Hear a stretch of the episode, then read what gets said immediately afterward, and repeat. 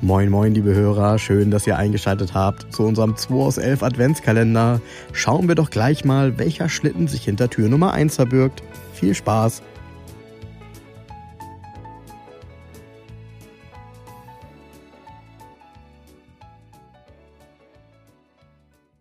Frank, jetzt sitzen wir hier und anstatt mal einen ganzen Podcast aufzunehmen, kommt jetzt was ganz Spezielles.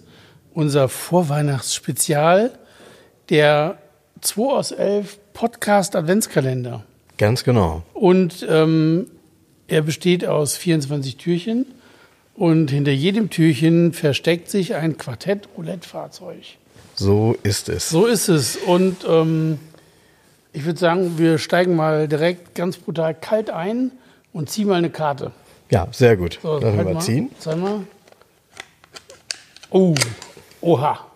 Oha. Äh, da kommst du gar nicht drauf. Ich sage nur Schinken. Schinken. Ist spanischer Schinken, ne? Spanischer Schinken, genau. so. Du sitzt ja auch auf dem spanischen Schinken. So ist es. Auf dem halbspanischen Schinken. halbspanischen Eine. Arschbacke ist mindestens spanisch. Ja, ist so, ne? Ja, ähm, Dann ist das ein Seat. ja, der hieß, ja, auch. Äh, Dann ist es ein Cupra. Äh, nee, wir sind ja im Oldtimer-Bereich. Ein Cupra. Verdammt, nee, ja. Komm, ich sag mal, ist ein Fiat 133. Oha, ja. du zeigst ihn mir gerade. Er sieht aus wie ein Fiat 127. Nee, 126. 126. Sieht aus wie ein Bambino. Ja, genau. größer. Genau. Das ist ganz lustig. Bei uns hießen die Fiat 133. Gab es hier tatsächlich so zu kaufen.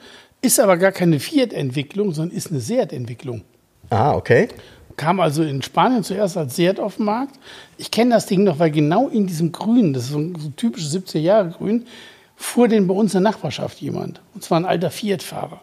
Das Lustige ist, ist ja so eine moderne Karosserie, so wie ein zu groß geratener 126er. Aber da haben die Spanier Folgendes gemacht. Die haben einfach die alte Plattform vom Fiat 850 genommen, auch mit dem 850er Motor. Der war ja, der war ja am Ende, der war ja nicht mehr weiterzuentwickeln. Das war ja schon aus den 60er Ja, Jahren. ja, ja. Und haben dem einfach eine moderne Karosserie verpasst. Das heißt, so ein Ding hat 26 PS oder was? Nee, hat der? 34 PS. 34, Das ist wow. 848 Kubik. Wie ein Käfer Heck, damals. und auch Heckmotor, ne? 14 Heckmotor. Und ähm, wassergekühlt. Und dann haben die Das ist eigentlich schon dann hat fast fortschrittlich. Fiat damals in den 70er Jahren gesagt, oh, wir können, das machen wir mal, wir nehmen den Seat und bieten den als Fiat 133. Also genau umgekehrt alles. Und das war hier in Deutschland so ein, ja, ein günstiges Z Zwischenmodell. Also alte Technik nochmal mit neuem Kleid aufgetragen. Ne? Finde ich mega geil, so ein 133er, weil das ist echt skurril. Weil er einfach aussieht wie ein auseinandergezogener Bambino irgendwie. Ne?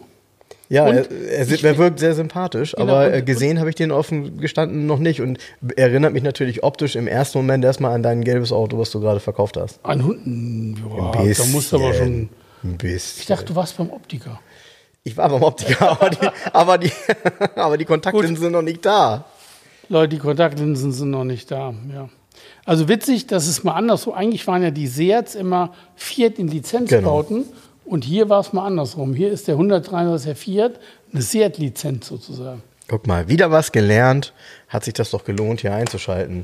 Zu unserem Adventsspezial. Genau. Advent-Spezial. Tja, und dann gucken wir, was morgen im Türchen Ganz genau. erscheinen wird. So machen wir das. Also, tschüss. Das war der 2 aus 11 Adventskalender. Wir freuen uns, wenn ihr morgen wieder einschaltet und wir gemeinsam schauen, was sich hinter der nächsten Tür verbirgt. Also, bleibt gesund und einen schönen Tag.